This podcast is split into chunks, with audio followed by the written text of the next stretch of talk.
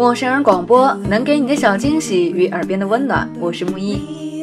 新的一年这就来了，今天想和大家分享一篇九木叶白的文章，叫《亲爱的，做自己就好》。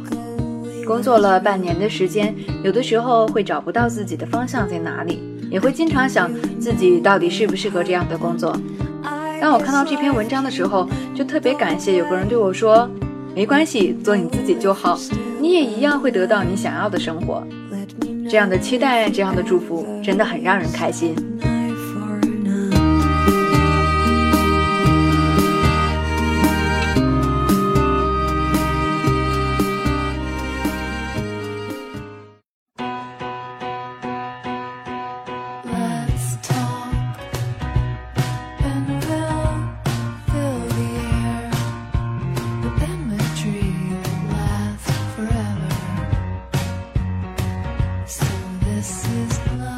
我有个好朋友，他是个 QQ 杀手。什么叫 QQ 杀手？就是无论我给他介绍一个什么样的男生，他总是在 QQ 上和人家说上几句话，就老死不相往来。对于他这种残暴的超能力，我只能瞠目结舌的三分敬佩，七分无语。我们认识八年了，从大一分到一个寝室开始，与他的初次见面永世难忘。当时寝室其他三个人都已经到达，各自收拾床铺，门突然猛地被推开，他站在门口。那时候的他短发，很短的短发，穿着一身运动服，那种走路刷刷响的运动服，拖着一个巨大的箱子，没什么表情的站在那里。屋里的我们都懵了。我那迷糊的老妈在我身后说：“还有个男生呢，男生，我们明明是女寝。”他把行李拖进来，我们还在混沌中没上去帮忙。不过看上去他完全可以自己应付那个大箱子。妈妈热情地问：“你家人呢？”他声音洪亮地答：“我自己来的。”我从家来到学校要跨越五个省，他跨越三个省。第一次离家的我，当时被他的勇敢深深的折服，心想：真是条汉子。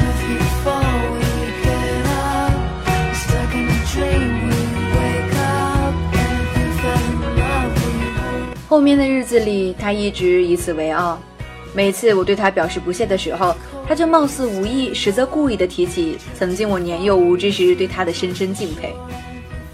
而只见过他一次的老妈也是对他印象深刻，电话里常常说：“不要一个人出去，带着阿 Z，他能保护你。”或者“阿 Z 胆子大，他是男孩子啊。”听到这些，我就会笑，回想起初见他时华丽丽的登场。大二的时候，我们分了专业，换了寝室，四个人各奔东西。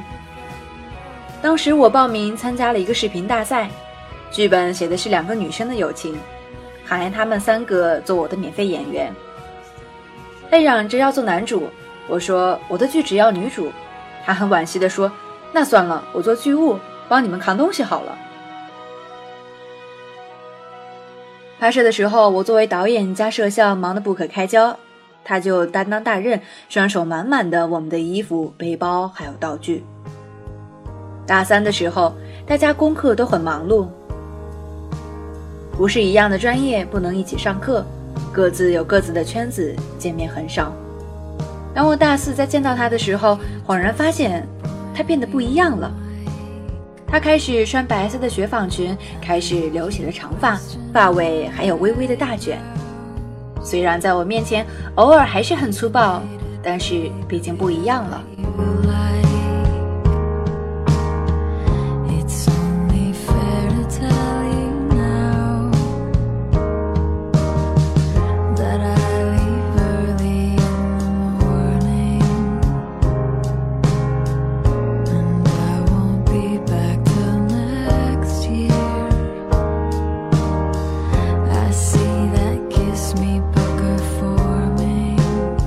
本科毕业，我们同时保研，选了同样的导师，成为了同门，然后就又开始了耳膜思病的生活。读研之后，日子其实很清闲，一年的课程，一年的实习，一年的论文。所谓“温饱思淫欲”这句话，可能对我们还不适用。但是到了研究生快要毕业的年纪，家里是十分希望我们可以撕一撕的。于是花样百出的旁敲侧击，只希望我们告别长久以来的单身，一面长久以往的单身。同我俩厮混的其他朋友也很热衷于帮他解决这个难题。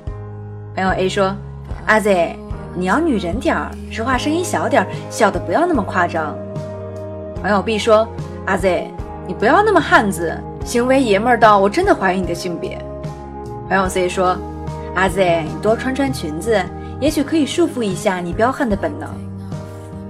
其实阿 Z 那时候已经很女人了，我还依旧素面朝天，牛仔裤、衬衫的时候，她已经有很多长短不同的裙子，开始敷面膜，开始画眉毛、涂笔笔。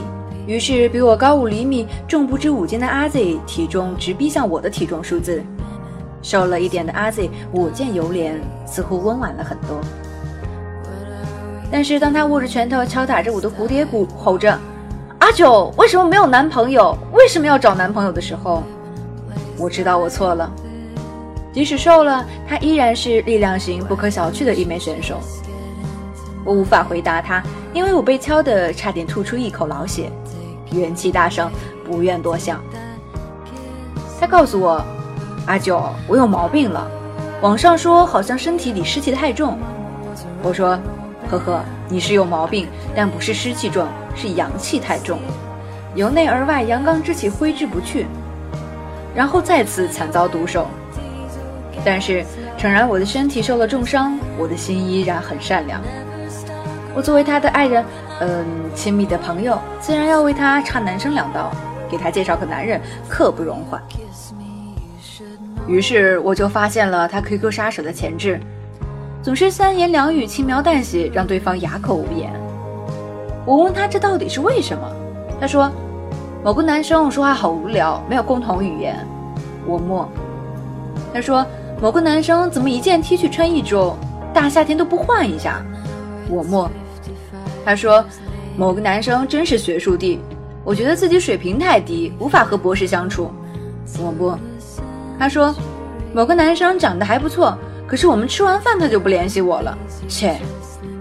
我默。他说某个男生打电话语气好暧昧，丫的才见你一面，姐和他什么关系？我默。有一天他发 QQ 跟我说，你有桃花运了。我不解，有个男生在我空间看到你照片，看上你了。我无语。过会儿他又说不用担心，还要和我说他看上别人了。我愤怒，渣男。我真的没有资源再给他介绍，似乎什么样的男生都不能打动他的防弹玻璃心。他家里也是尽心尽力给他网罗天下可用资源，给他介绍过海归，介绍过富二代，介绍过大叔。唯一的结果就是，他又多了些跟我闲扯的奇葩谈资。我问他，是不是喜欢女人的？我是不是有危险？他含情脉脉地看着我。自从遇到你，我的世界就有了色彩。我配合的问：“什么色彩？”他温柔的答：“黑色。”我真想拍他一脸大包子，但是我不敢。我的蝴蝶骨还没有痊愈，我已经是个折翼的幺蛾子了。男朋友毕竟是小事一件，对于我们这些顽强的女性而言，一个人才是最好的节奏。于是，无视家里的压力，我们又开始形影相吊的生活。我们整天无所事事，讨论某某女生好有心机，长得这么美，不给我们留活路；某某女生瘦得不像话，大腿和我们胳膊似的；某某女生嗲得令人发指，我们都想保护她了。然后我们毕业了。毕业的时候，我说，说不准你会是我们中最先结婚的人。那时候一定不要告诉我。我一不想捐红包，二不想被打击，一语中的。We went walking through the hills trying to pretend that we both know Maybe if we save her, we could build a little home But then the hailstorm came and yelled, you need to let go You got no control No, I got you I got everything I've 毕业后，他回家乡工作，那个美丽的城市。他本科的第一条白裙子就在那里买到，在那里穿上。如今洁白的婚纱也是在那里披上。挨千刀的阿 Z 真的很听话，竟然没有告诉我他脱单了。我更不知道他们是如何相识相知，最终勾搭在一起的。他只是对我说：“阿九，来参加姐的婚礼吧，红包可免，伴娘难逃。”我当然是欣然同意，并强迫他邀请几个帅气的伴郎。都说眉毛黑的人长情，阿 Z 的眉毛如果用 RGB 比色，一定是三个零，纯黑。见到她老公那个眉毛黑色，好像三个负亿的人，憨厚的对着我们笑。魁梧的身材，可靠的国字脸，我心里偷笑。原来阿 Z 喜欢这样款，我给他介绍的那些，相比而言太羸弱了呢。婚礼结束换衣服的时候，阿 Z 坐在那里，他坐在他旁边。低着头在他耳边，从我的角度看很是亲密，真正的耳膜撕病。我没有不好意思的掩面而去，而是兴高采烈，一步并作两步冲了过去，大声咋呼：“这么卿卿我我，想要就地洞房呢？”他毫不羞涩，他却不知所措，头发缠在了项链上，项链摘不下。那个高大的男人小心翼翼，一副要扯断项链也不想伤着他一根头发的架势。原来所说的不能动一根汗毛，就是这样真实吧？我很感动，于是火速找到剪刀，剪断了他那几根理不清的头发，义正言辞地告诉他们：“请关爱弱势群体，不要在孤家寡人面前秀恩爱。”他还是原来那样不顾形象的哈哈笑。她老公看着我手里的剪刀，一副隐忍的表情。我想，我真的可以为她开心。她找到了那个对的人。她强大到不需要保护，但是依然需要一个人真正的关心呵护。想起师姐毕业的时候对我们说过：“不要要求太高，差不多就好；也不要委屈自己去改变，做自己就好。”其实不是要求高，只是感觉差了一点而已。不是差不多就好，是总会有那么一个人让你觉得刚刚好。原来在学校的时候，他说我谈恋爱变蠢了。现在成双成对的他督促我赶紧找个人，说谈恋爱会变美。混蛋！我很有勇气的给了他一巴掌，打在头发上。其实无论蠢还是美，亲爱的，做你自己就好。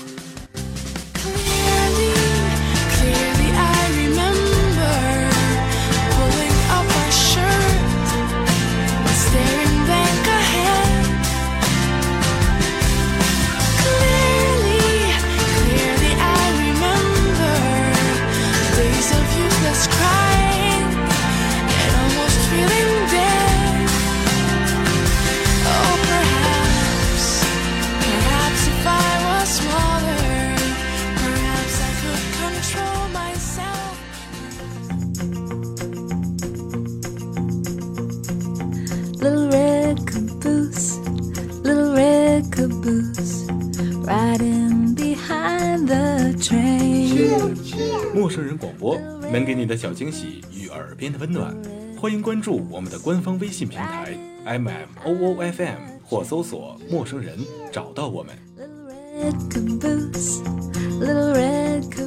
如果你也想加入，我们求贤若渴，主播、策划、编辑、后期制作、活动志愿者正在招募中。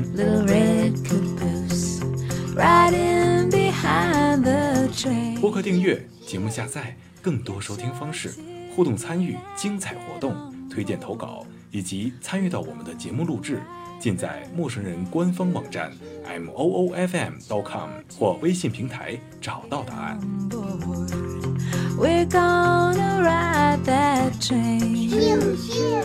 欢迎关注陌生人新浪微博，艾特陌生人广播，找到我们。